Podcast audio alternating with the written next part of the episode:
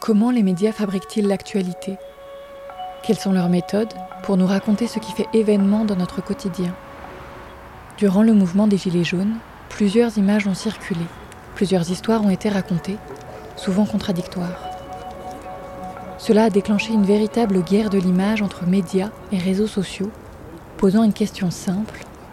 Qu'est-ce qui fait la valeur d'une image Je suis Fan Montet. Avec Clément Coucoureux et Nolwenn nous vous proposons une série de quatre épisodes pour questionner les différences de traitement d'un même sujet et de voir comment un cinéaste, une journaliste et un photoreporter s'en emparent. À la base de ce questionnement, il y a un film, Un peuple, réalisé par Emmanuel Gras, qui sortira le 23 février au cinéma. Dans ce troisième épisode, nous sommes allés à la rencontre de Salomé Saké, une journaliste qui a commencé sa carrière en couvrant le mouvement des Gilets jaunes à sa façon. Je m'appelle Salomé Sekier, je suis journaliste pour un média indépendant qui s'appelle Blast, qui a été fondé par Denis Robert. À côté de ça, je collabore régulièrement avec la télévision, notamment le service public, euh, la chaîne parlementaire et Arte.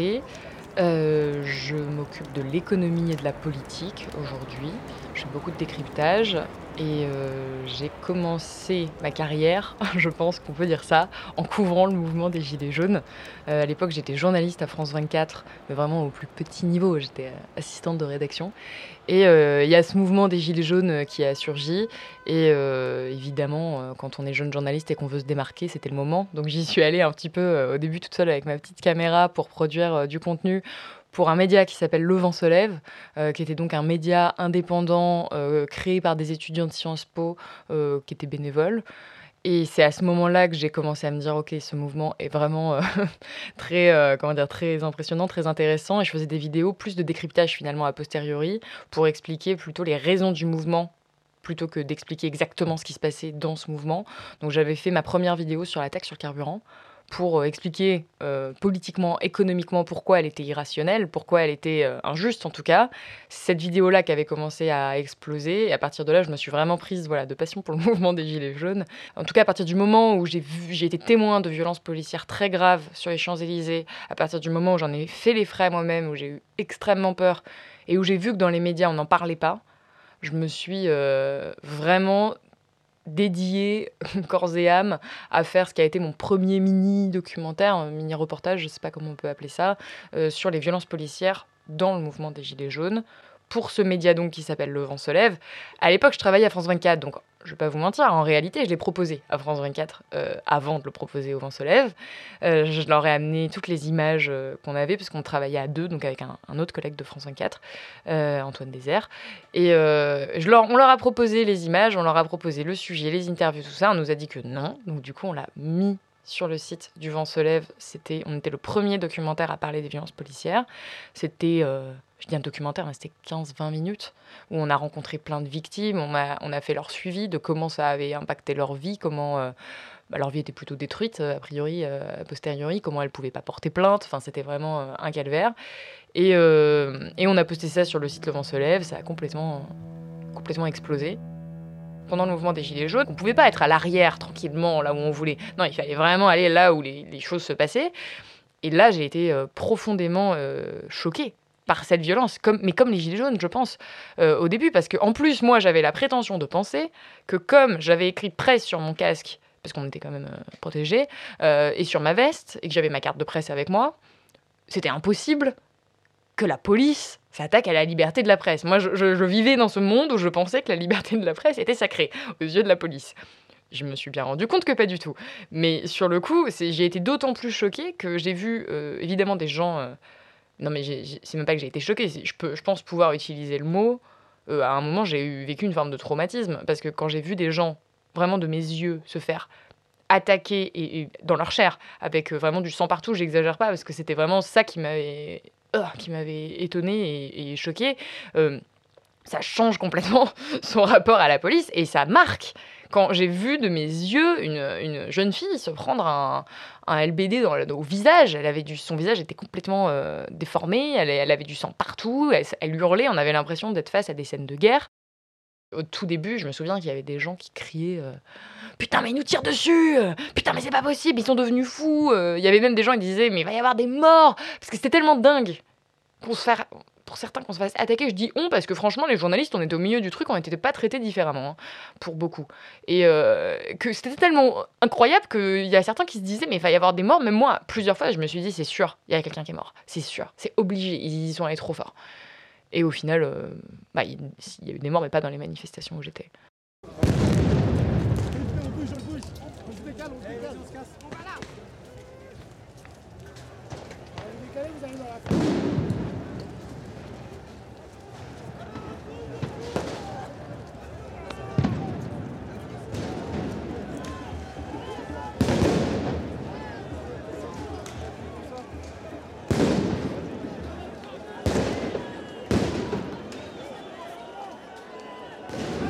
Images, elles ont été évidemment absolument fondamentales euh, pour euh, bah, l'émergence de la thématique des violences policières, euh, tout simplement dans, l'espace médiatique et politique. Même si, bon, au final, on s'est juste pris une loi sécurité globale dans la tête après, une loi anti-casseur, et que, bon, les choses n'ont pas vraiment changé. Mais je pense qu'il y a eu une prise de conscience d'une partie de la population grâce à ces images, notamment sur les réseaux sociaux, du fait que les violences policières étaient réelles et ne s'appliquaient pas seulement qu'aux criminels, en fait. Parce qu'avant, on avait cette idée de si tu te prends, euh, tu te fais massacrer par la police, c'est quand même que tu l'as un peu cherché, que tu es un peu coupable de quelque chose quelque part, que tu es dans des. Voilà, il y avait vraiment cette idée-là, euh, parce que les violences policières euh, avaient surtout lieu dans les banlieues, donc loin de ce qu'on pouvait voir, en tout cas loin de ce que moi j'avais pu voir plus jeune. Et là, d'un coup, ça devenait dans l'espace public sur les Champs-Élysées contre des manifestants lambda, en fait, qui n'ont absolument rien fait, qui ne sont absolument impliqués, enfin, qui sont pas impliqués dans la moindre violence. Chaque voix a son biais, chaque média choisi son angle. Assumant totalement cette subjectivité, Salomé Saki a elle aussi construit des images durant les manifestations en allant à contre-courant des pratiques de son métier. Il faut savoir que c'est très compliqué de filmer des violences pendant une charge policière. Parce qu'en fait, pendant une charge policière, mais vous courez. Vous n'êtes pas là en train de prendre des images la plupart du temps franchement, ils vous chargent aussi. La, plupart, en tout cas dans le mouvement des Gilets jaunes, moi c'est ce dont j'ai été témoin, c'est ce, ce qui s'est passé. Et donc la plupart des images, des images, alors il y a des photographes, des reporters d'images qui quand même ont pris des images, notamment je pense au travail de, Clément Lano ou de Rémi Buzine, qui quand même voilà, ont filmé euh, tout ça, mais dans l'ensemble, notamment les journalistes de télévision, évidemment qu'il ne restait pas au moment de la charge pour filmer euh, toute la charge. On a très peu vu ça, mais ne serait-ce que pour des questions euh, logistiques. Je comprends les journalistes. Hein. Euh, moi, personnellement, j'ai fait partie de ceux qui restaient pas là tranquillement à filmer en prenant le risque de se prendre un gros flashball dans la tête. Et donc, au final, moi, la plupart des images de violence à proprement parler que j'ai utilisées dans mon documentaire à cette époque, enfin d'autres documentaires, c'était vraiment des images prises par des gilets jaunes, prises par des manifestants D'où l'importance de pouvoir euh, euh, filmer. Et je trouve que d'ailleurs, on le voit très bien dans le documentaire euh, d'Emmanuel Gras. on voit le nombre de portables. On peut se dire, mais ils sont fous. Il y a tellement, ils sont tous en train de filmer tout le temps. et en fait, heureusement, heureusement qu'il y avait autant de personnes qui filmaient tout le temps avec ce truc magique là, qui est leur téléphone portable, parce que c'est ça qui a permis d'obtenir autant d'images de violences policières. Et après, sur l'impact, enfin le rôle de ces images, euh, je pense effectivement que ces images-là ont eu un rôle plus important que les images qui ont été pour beaucoup diffusées à la télévision. J'ai un calepin, j'ai un stylo, vous allez en prendre deux, trois. Et un numéro de téléphone que vous connaissez par cœur dans votre tête, alors de la famille qui vous voulez, parce qu'ils ont tendance à vouloir casser tous les téléphones depuis une semaine. Ok Alors on répète, essayez, Laurence, c'est là que la violence devient réellement choquante, c'est quand elle est mise en perspective avec la vie complètement normale, entre guillemets, de ces gens, avec la, où on se rend compte. C'est pour ça que c'était si important d'aller chez eux, de filmer leur maison, de filmer euh, parfois leur, enfin, voilà, leur entourage, pour montrer que c'est des personnes parfaitement humaines aussi, ça les humanise, et de montrer leur quotidien. Et on se rend compte aussi à quel point euh, ces personnes sont inoffensives. Parce que c'est vraiment, euh, moi, ça aussi euh, que je voulais contrebalancer, c'est cette parole qu'on a beaucoup vue dans les, dans, les médias, je pense vraiment notamment aux médias télévisés, où on a beaucoup vu d'images euh, voilà, de ces violences de, Gilets jaunes, qui encore une fois étaient réelles. Hein. Je nie pas qu'il y a eu des violences du côté des Gilets jaunes. Mais il y a un moment, il faut quand même se rendre compte que la masse, de manière générale, n'était pas violente. Il n'y a pas eu, la plupart des gens à qui j'ai pu parler pendant quand même des semaines n'étaient pas violents. Ils ne voulaient pas la violence et ils déploraient même la violence. Et ensuite, donc ça c'est la première partie, et deuxième partie évidemment pour comprendre les causes. Pour comprendre en premier lieu pourquoi une personne qui n'a jamais manifesté, qui a priori n'est absolument pas politisée, se retrouve à être dans un mouvement euh, massif de contestation du pouvoir et, euh, à se prendre une, euh, dire un flashball perdu, voire pas perdu, hein, voire volontaire. Et là où ça a été très fort avec le mouvement des Gilets jaunes, et on le voit bien dans ce documentaire, c'est le niveau d'implication est dingue. Et c'est dingue d'avoir eu une partie aussi importante de la population qui, en plus, pour la plupart, est dépolitisée, se politiser sur un temps aussi long, parce qu'ils ne sont pas allés à une manif. On le voit très très bien justement dans ce documentaire. Encore une fois, je trouve que c'est hyper important de le, montrer. Euh, c'est que c'était pas euh, juste on va sur les Champs-Élysées, on va casser des trucs. C'était même la majorité, n'était, ce n'était pas du tout ça. C'était euh, vraiment une espèce de réinvention démocratique totalement imparfaite, euh, problématique sous plein d'aspects, mais quand même, c'est des gens qui, on le voit, se lèvent à 6h, 7h du mat pour aller occuper des ronds-points pendant des mois, euh, qui ont une... Je veux dire, ça peut pas être juste pour faire chier le monde, sinon ils feraient pas ça aussi longtemps. On voit qu'il y a un espoir, qu'il y a une implication qui est, qui est politiquement dingue, et quand on né comme moi, journaliste politique économique, c'est incroyable à revoir. Et c'est vrai qu'avec de la rétrospective, c'est encore plus fou, en fait, de, de le revoir. Et honnêtement, ça m'a rendu un peu triste. Quand je l'ai vu, je me suis dit, punaise, mais quel gâchis. Quel gâchis de... Il y avait tellement de gens qui étaient de bonne volonté à ce moment-là. Ils étaient des centaines de milliers, voire des millions, à être enfin, euh, comment dire, impliqués dans la, la, la, la, vie publique, la chose publique. Et c'est extraordinaire, ça, en démocratie. Et ça a été un gâchis absolu on aurait pu utiliser cette euh, volonté-là, cette force-là euh, euh, pour construire quelque chose. Et, malheureusement, malheureusement, c'est pas ce qui s'est passé.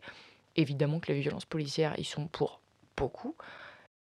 On appelle le pacifisme On est pacifique On est pacifique On casse rien On ne casse rien On est les gens C'est pas ici Plus qu'un côté technique, c'est un côté un peu métaphorique, enfin théorique de de donner la voix, entre guillemets, des sans-voix, de rapporter ça dans, dans, mon, dans mon travail. Et c'était très important de ne pas juste, moi, décrire ce qui se passait en tant que journaliste avec la légitimité qu'on confère aux journalistes, mais de donner vraiment la parole au sens de tendre mon micro, parce que c'est vraiment ce que, ce que j'ai fait euh, à ces personnes-là pour qu'elles expliquent les raisons de leur mobilisation et qu'on puisse enfin les entendre avec toute la l'imperfection que ça a c'était particulièrement frappant, cette question de la parole sur les plateaux de télé. C'était fou. Moi, je me souviens, à France 24, même, j'en avais été témoin, où... Euh, en fait, on invitait des gens sur des plateaux télé feutrés dans l'ambiance parisienne, journalistico-parisienne partout, là, dans tous les plateaux, il y en avait. Et on invitait des gens qui ne sont jamais, même pour certains, n'étaient quasiment jamais allés à Paris, ou, qui euh, n'avaient absolument pas l'habitude de des médias et même de la maîtrise de leurs paroles, en fait, parce que c'est un métier, c'est quelque chose qui s'apprend, et c'est quelque chose qu'on expérimente beaucoup à Paris, je dis à Paris parce qu'aujourd'hui, les médias sont à Paris et que la plupart de la production journalistique se fait à Paris, malheureusement. Mais c'est comme ça. Et donc, du coup, là, on se retrouve avec des gens. Il y a eu des scènes hallucinantes. Je veux dire, euh, si vous regardez les archives des Gilets jaunes sur les plateaux télé, c'était incroyable. Il y en a qui se sont mis à insulter ou à s'énerver euh, parce qu'ils étaient dans, la... dans quelque chose de très vrai aussi, quelque chose de très spontané, de pas du tout maîtriser. Et, c'est la seule fois, moi, euh, récemment, là, où j'ai vraiment vu des gens sur un plateau télé euh, qui tranchaient radicalement avec le décor. Et je, trouve que c'était vraiment ouais, un élément euh, intéressant du, du mouvement qui malheureusement s'est perdu. Aujourd'hui, si vous regardez la télé, il n'y a plus de gilets jaunes à la télé, c'est terminé. Hein. Les gilets jaunes se partageaient tout par Facebook. Donc à chaque fois, l'idée c'était de faire des petites capsules justement pour se démarquer de ce flux d'images euh, de 4-5 euh, minutes maximum où on essayait d'attirer l'attention euh, du spectateur vraiment dans les 10 premières secondes avec une phrase un peu marquante, avec un titre aussi, beaucoup passé dans la titraille, dans la petite miniature qu'on met sur Internet, adapté complètement au format des réseaux sociaux, ne serait-ce que dans la façon de filmer. Les petites vidéos captures là dont je vous parle, elles étaient filmées au format portable. Euh, format, euh, une espèce de format un peu carré rectangulaire euh, qui passe beaucoup à l'époque, qui passait très bien sur Facebook. Et Facebook, bah, c'était le réseau où il fallait être à ce moment-là, où il y avait finalement peu de production journalistique. moi, à ce moment-là, je m'adressais vraiment aux utilisateurs de Facebook et pas à mes confrères et consoeurs. Ce qui est très intéressant avec la question des violences policières, c'est que c'est une fois que ça a émergé sur les réseaux sociaux, c'est une fois que les images étaient tellement partout qu'on ne pouvait plus ne pas en parler, et notamment avec le travail de David Dufresne. Mais c'est parce qu'il y a eu ces prises d'images que les grands médias s'en sont emparés, mais pas avant. Vous venez d'écouter le troisième épisode d'une série produite par Narasson. Elle accompagne la sortie du film Un peuple, réalisé par Emmanuel Gras, qui sortira le 23 février 2022 par le distributeur de films KMBO. Entretien et réalisation par Clément Coucoureux, Fan Montet et Nolwenn Thivault.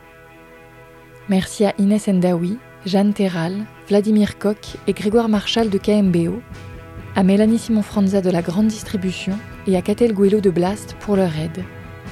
Sans oublier Salomé Saké qui a contribué à ce podcast. Dans le prochain et dernier épisode de cette série, vous pourrez entendre à nouveau la voix d'Emmanuel Gras, le réalisateur du film, qui évoquera les différentes étapes de la fabrication de son film. À l'image, j'ai essayé de capter des moments d'intériorité. Par exemple, je sais pas moi, il y a trois personnes qui discutent et qu'il y en a un autre qui est en train de penser un peu. Et, euh, et des moments où on peut rester sur un visage simplement. Donc j'étais à la recherche de ça et en même, en fait, j'en avais quasi pas. Parce que euh, tout le monde sur le rond-point était euh, en train de parler quasiment en permanence.